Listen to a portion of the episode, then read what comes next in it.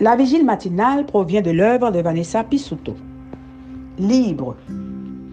Méditation quotidienne au féminin. La méditation de ce matin, aujourd'hui, 13 décembre 2022, est tirée de Juge 6, versets 25 et 26. Dans la même nuit, l'Éternel dit à Gédéon, Prends le jeune taureau de ton père et un second taureau de sept ans. Démolis l'autel de Baal qui est à ton père et abat le poteau d'Akera qui est dessus. Tu bâtiras ensuite et tu disposeras sur le haut de ce lieu fortifié un autel à l'Éternel, ton Dieu. Tu prendras le second taureau et tu offriras un holocauste avec le bois du poteau d'Akera que tu auras abattu. Désactivation des mines. Page 353. Renoncer à nos idoles fait mal. Cela nous expose. Mais pour nous donner des habits de peau, Dieu doit d'abord enlever nos tabliers de feuilles de figuier. Avant de nous habiller, Dieu nous déshabille. Avant de construire un hôtel, il démolit nos idoles. Puisque nous avons vécu si longtemps avec nos idoles, elles sont enfuies au plus profond de nos âmes. Ce sont des mines antipersonnelles. Si nous faisons un seul faux pas, elles briseront notre estime de soi. Par conséquent, pour nous guérir, Dieu doit nous montrer l'état de notre cœur. Il doit nous mettre à nu. Un ami a fait des commentaires négatifs sur mon travail. Évidemment, personne n'a envie d'entendre ce genre de commentaires.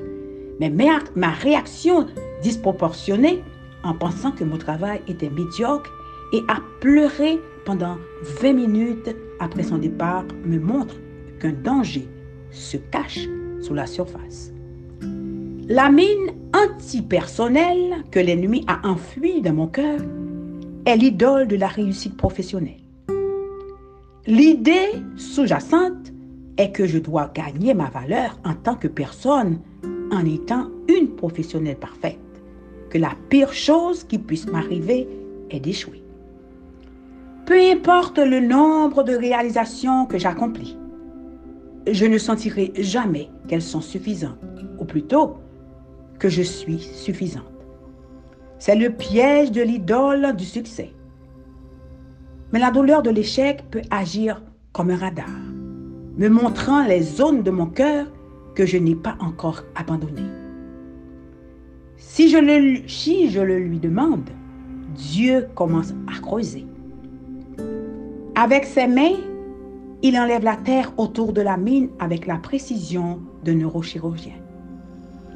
Le processus est douloureux et n'est pas instantané.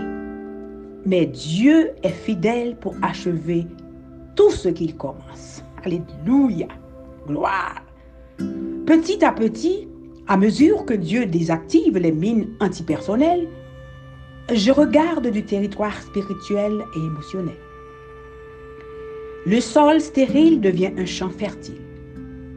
Là où je n'osais pas m'aventurer de peur de faire exploser mes angoisses, il y a une piste de danse. Amen. Tout devient une fête. Père, je te donne la permission de déterrer et de désactiver les mines de mon âme. Même si le processus m'expose, je sais que ceux qui te font confiance ne seront jamais honteux. Je sais que ceux qui te font confiance ne seront jamais honteux. Alléluia. Béni soit l'Éternel. Amen, amen, amen. Désactivation des mines. Que Dieu vous bénisse. Bonne journée.